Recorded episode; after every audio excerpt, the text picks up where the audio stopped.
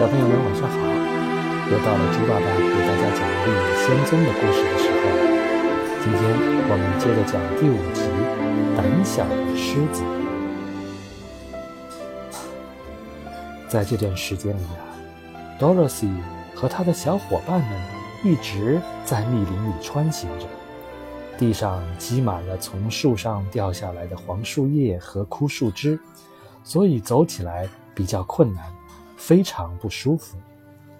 这一带树林非常茂密，几乎看不见一只小鸟，因为啊，小鸟都喜欢阳光明媚的露天旷野。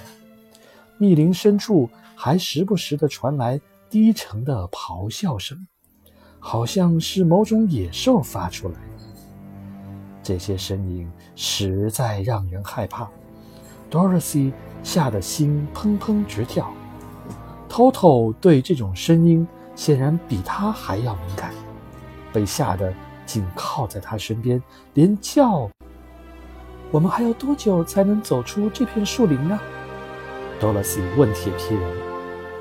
我也不知道，铁皮人回答。我从来没有去过翡翠城，听说啊，那儿离这里很远，需要连续走好几个月才能到达，而且。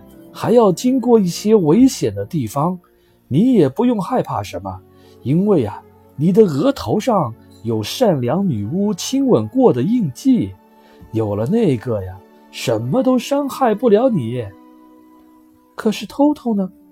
多萝西忧心忡忡地问：“他怎么办呢？”如果他遇到危险，我们就一起保护他。”铁皮人说。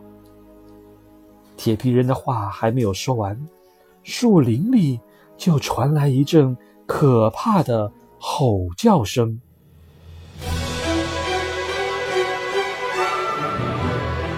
紧接着，一只大狮子跳了出来，挡在路中间。它先伸出爪子对着稻草人一挥，稻草人马上就旋转起来，一连转了好几圈，最后摔倒在路旁边的小土坑里。然后，狮子又用锋利无比的爪子来抓铁皮人，但是铁皮人的身体实在是太硬了，没抓出一点痕迹。这倒使狮子大吃一惊。不过呀，狮子的力气实在是太大，铁皮人也栽倒在路边。就在狮子张开大嘴巴想要咬偷偷时，Dorothy 猛地冲上去。使出全身力气，对准狮子的鼻子狠狠地揍了一拳，嘴里还大声叫道：“你竟敢咬我的偷偷，真是不知羞耻！像你这么大的野兽，竟然要去咬一只瘦小可怜的小狗！”我没有咬到它，狮子一边说，一边用爪子揉自己的鼻子。可是你想要咬它来着，多萝西反驳说。别看你块头大，其实你不过是一个胆小鬼。我知道，狮子惭愧地低下头。我一直都知道，可是我有什么办法呢？这我可不知道。不过你得好好想一想，你怎么能这样欺负一个可怜的稻草人呢？他是稻草人？狮子惊讶地问道。看着 Dorothy 把滚到路边的稻草人扶起来，并轻轻拍着他，使他恢复原来的样子。他当然是稻草人。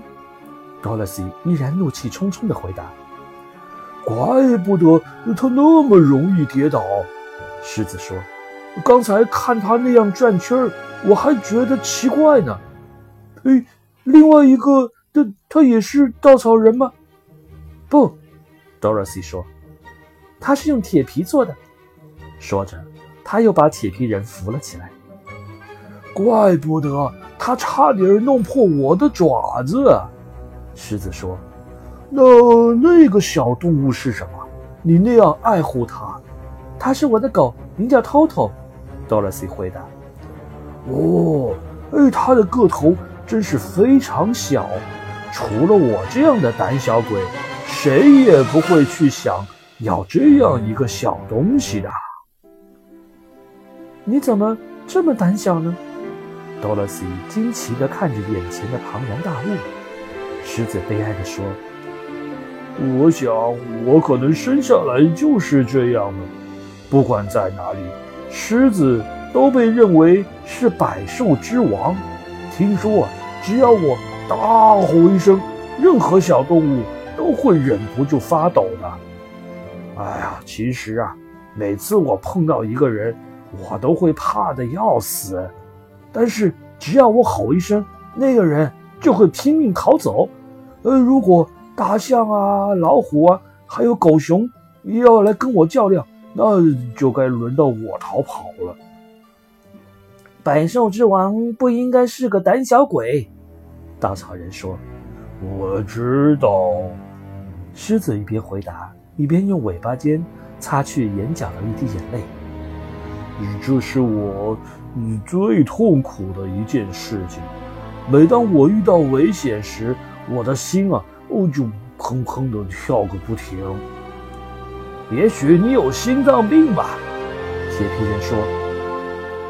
或许是吧，狮子说。如果你真的有心脏病，铁皮人接着说，你应该感到高兴，因为那样证明你是有心的，而我没有心，所以我不可能有心脏病。狮子听说他们要去奥兹国，满足各自的愿望，就说：“如果我没有心，就不会是一个胆小鬼了。”哎，你们说，奥兹会赐给我胆量吗？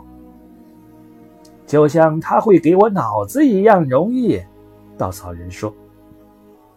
或者像给我一颗心一样容易，铁皮人说。或者像送我回堪萨斯州去一样简单，多萝西说。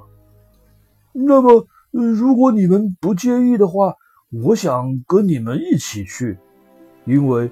如果没有胆量，我实在活不下去了。我们非常欢迎你来作伴，多萝西说。就这样，这支小队伍又出发了。狮子威风凛凛地迈着大步，走在多萝西身边。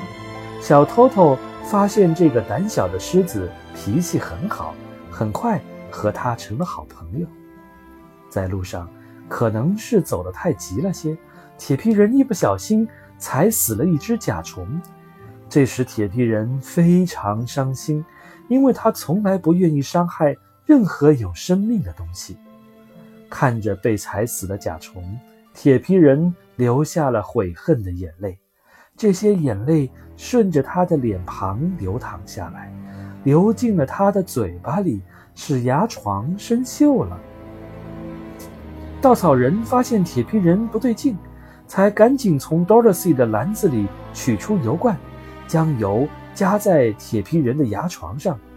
很快，铁皮人又能说话了。这给了铁皮人一个教训。从那以后啊，铁皮人走路格外小心，生怕踩死一只小蚂蚁或者其他小动物。